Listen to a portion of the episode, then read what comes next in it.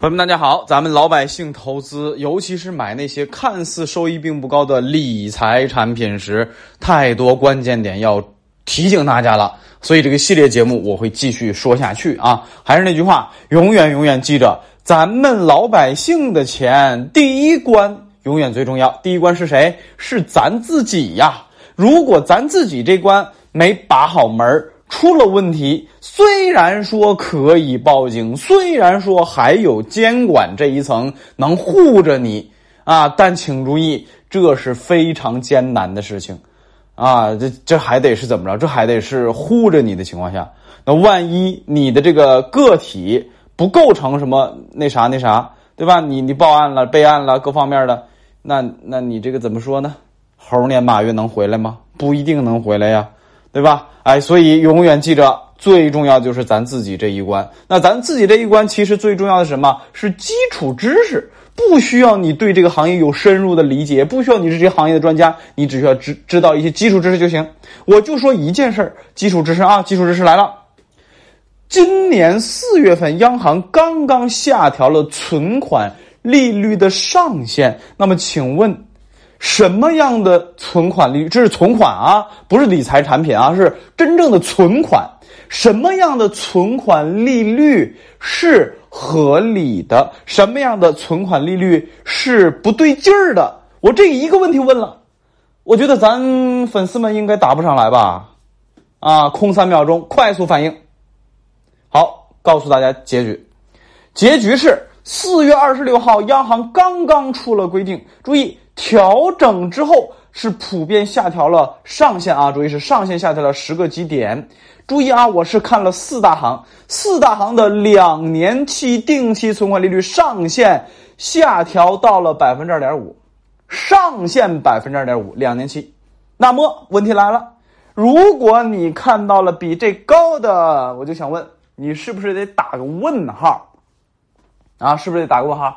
好，三年期的啊，其中是工行和建行，我看了三年期的定期存款利率上限是百分之三点一五，啊，中行呢有一些变化，比如说两万人两万以上的三三年期定存是三点一五，两万以下的是三点零五，哎，反正你就记着三点一五是三年期定存的上限。好，再问你一个问题，某银行给你百分之三点五的三年期定存的利率，你要琢磨一下。啊，你既然要把钱存进去，你是不是得多调研？而且这东西又不是股票，你非要花长时间调研，你只需要怎么样，去他们网点问问不就行了吗？对吧？就算你不去网点问，你打个电话问问，那咱自己的钱，咱心疼心疼，行吗？咱认真一点，谨慎一点，行不行？好好问问，为什么你怎么这么高啊？然后我们这个钱存的时候，是不是去你的账户了？哎，这问一问啊。不费劲儿了，更何况是咱自己的钱。好，接下来咱们这个利率的事情先说在这儿啊，大家心里有个数就行了。具体的某些银行的这些利率，一搜一问一查，啥都有啊。我就把大行的给大家摆在这儿。接下来还有一个非常关键的点，那就是购买渠道，咱从哪儿买呀？啊，大家再想一想，如果我们想买投资品，从哪儿买？基本上就这几种方式，记好了啊。券商软件儿。大券商什么中信的、海通、国泰君安等等等等啊，市面上最重要的那几个啊，鼎鼎大名的啊，券商软件，券商软件打开之后，里边有非常多的投资品是可以配置的，但请注意，一定要根据你的风险偏好来啊。券商的软件里边能买的，基本上都是和股市有关的、和基金有关的东西啊，这个是券商软件。好，第二个叫做银行软件，几乎所有的银行的软件。都能买，大家都知道我常用哪个对吧？曾经我说过有一个啊，这个现金呃或货币系货币类的，它是灵活存取，想拿就拿，想用想存就存，然后最高的时候有过三点二，啊，前两年比较高，这现在这个货币型的也没这么高了啊。然后现在我刚看了一下，不到三了，百分之二点八了。二点八五啊，最高的时候，二点九一，现在已经二点八点几八几了。但是我还会把钱放在这儿，为什么？因为这是灵活存取，想拿就拿，想存就存。然后但凡有一笔钱，又准备要干嘛，想想要花的，我都会丢里边去。这比比你什么支付宝是吧？比如说这这个微信里边那个百分之年化还有百分之一点几，那高多了呀，对吧？哎，所以我就那个某行，我不点名啊啊，曾经节目讲过某行，我就用那个东西，对吧？你这个很方便。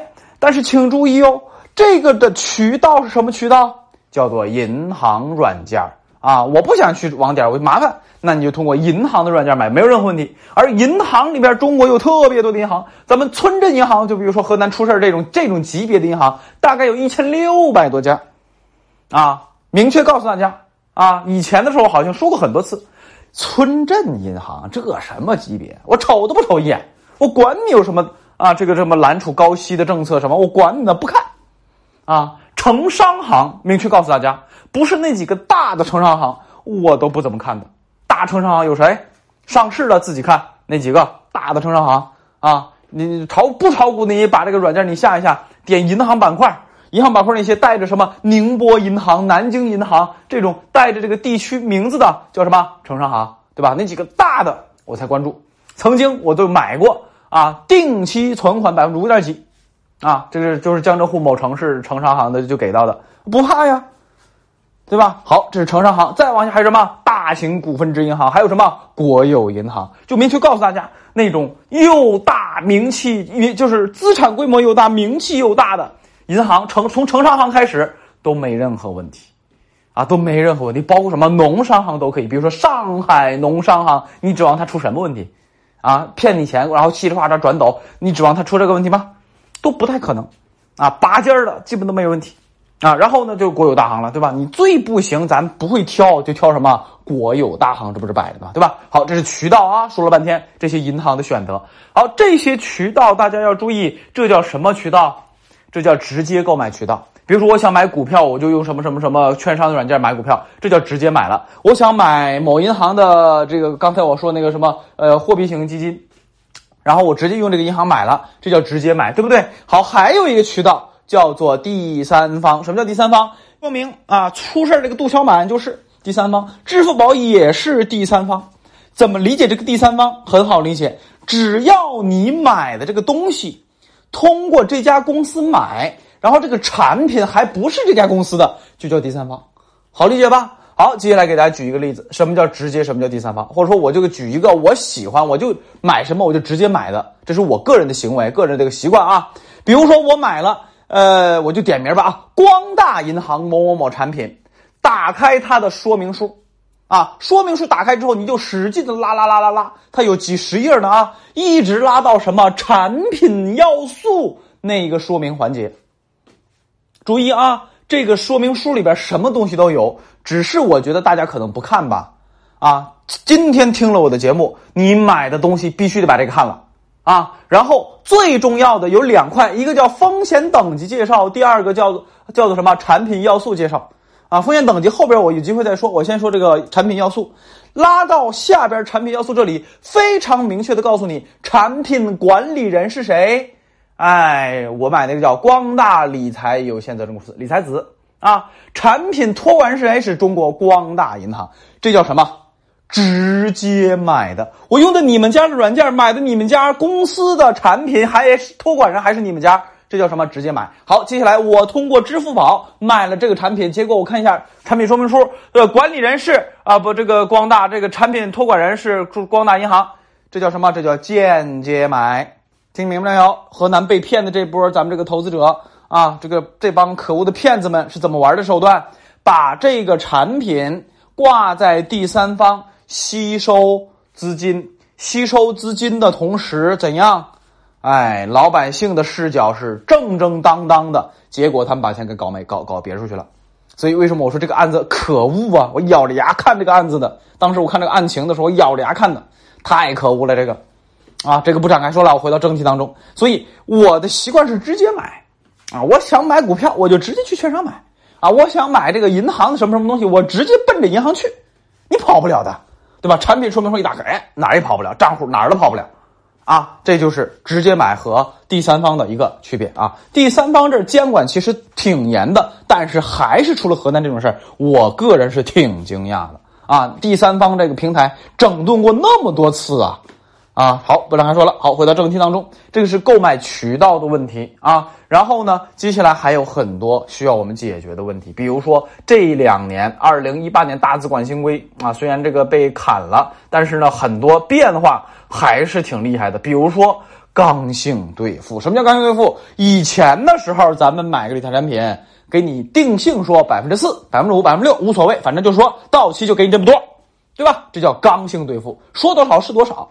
那么这个就有有有意思了，因为什么？这笔钱你投出去了啊，给他了，他去赚钱了，结果他赚的更多呢？比如说，我就说给你约定五五百分之五，就给你百分之五，但是我赚了百分之五点五，百分之六，哎，多出来的，不管是银行还是基金，这笔钱他就密下了。为什么？因为我跟你约定好了，我给你百分之五，多出来那是我本事。哎，这是以前我就给你百分之五。那么如果亏了呢？亏了，那就银行或者说这个管理方自己掏钱给我把这百分之五给我怼上，因为约定是百分之五，一毛不多，一毛不少。所以以前呢都是这种玩法的。啊，那现在呢不是这么玩法了，不是说刚性兑付了。啊，所以这个时候就有几个名词要理解一下，一个叫做业绩比较基准，啊，这银行啊，这个包括这个基金里边的业绩比较基准都有啊，这其实就是一个目标，这个目标说是百分之五，同样还是百分之五啊，那我达到了就及格了，如果达不到呢？达不到就 达不到了啊，这就是这个什么？这就是这个这个刚性兑付和这个浮动啊，不在呃不在刚性兑付的区别就在这儿啊，那个要理解啊。然后净值型理财产品现在基本上都是净值型了。什么叫净值型理财产品？用咱听得懂的话来理解啊，初始净值那就是一啊，隔了一段时间，比如说到期吧啊，到期之后它的净值是一点零二五。那你就算上年化收益率，算完是多少？百分之五。那如果这个净值到期后变成了一点零一，那折化年年年收益率是多少？那就是百分之二。哎，这里有一个特点，什么特点？第一，不保本儿啊，且不保你收益率。第二，它的波动可能，注意啊，是可能比较大。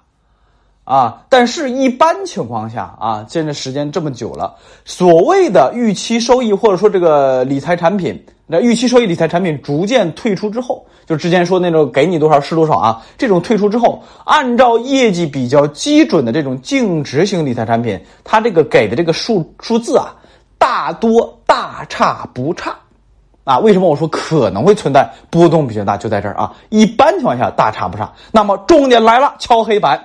有的波动大，有的波动小，接下来就涉及到说明书的第二大部分了啊，也是在这个产品信产品信息那那一栏里边啊，重点看它头像啊，产品要素里边一般都会告诉你，你的钱给他之后他投什么，虽然不会具体告诉你我买了什么，我买了某某股票，虽然不会具体说，但会告诉你投资方向，从它的投资方向，你就能判断它的波动。是大还是小？给你举例，举例了啊！如果你买了一个产品，它买的方向、投资方向是存款呐、债券呐、高等级信用债呀，啊，这个银银银行间的货币呃，这个交易基金交易系统啊，啊，等等等等，这一些你觉得波动大波动小？好，如果你能判断出来，恭喜你啊，基本认知有了，它波动小。好，第二类产品告诉你，他买什么？配了少量的。股票，股票有未上市公司股权，有上市公司股权，还买了股票型基金，就是其中一部分啊，资金不是全部啊，一部分买了这些东西。那么我问你，它的波动大还是小？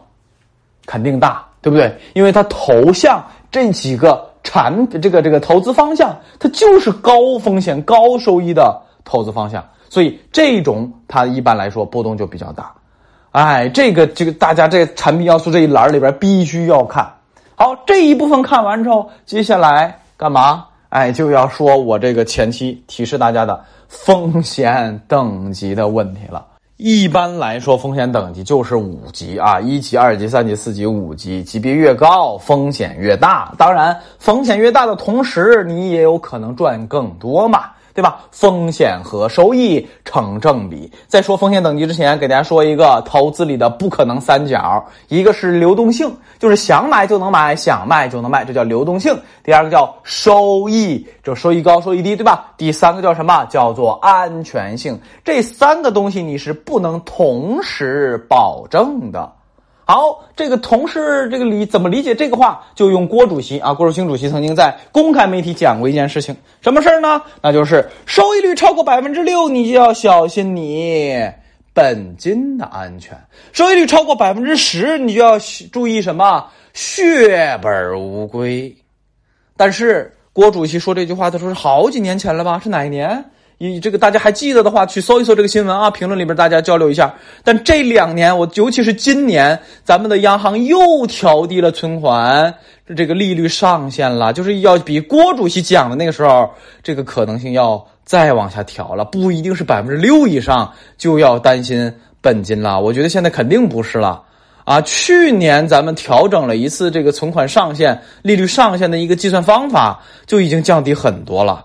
啊，所以郭主席这句话还得给它降低一点我觉得是不是得超过百分之五你就得小心了？本金呢？是不是？因为我没有具体看所有理财产品，但是从我自己的观察来看，好像是超过百分之五你就得琢磨琢磨本金是不是得有危险啊？而在去年股市波动特别大的时候，很多固收加的产品，或者说很多产品投资股市的。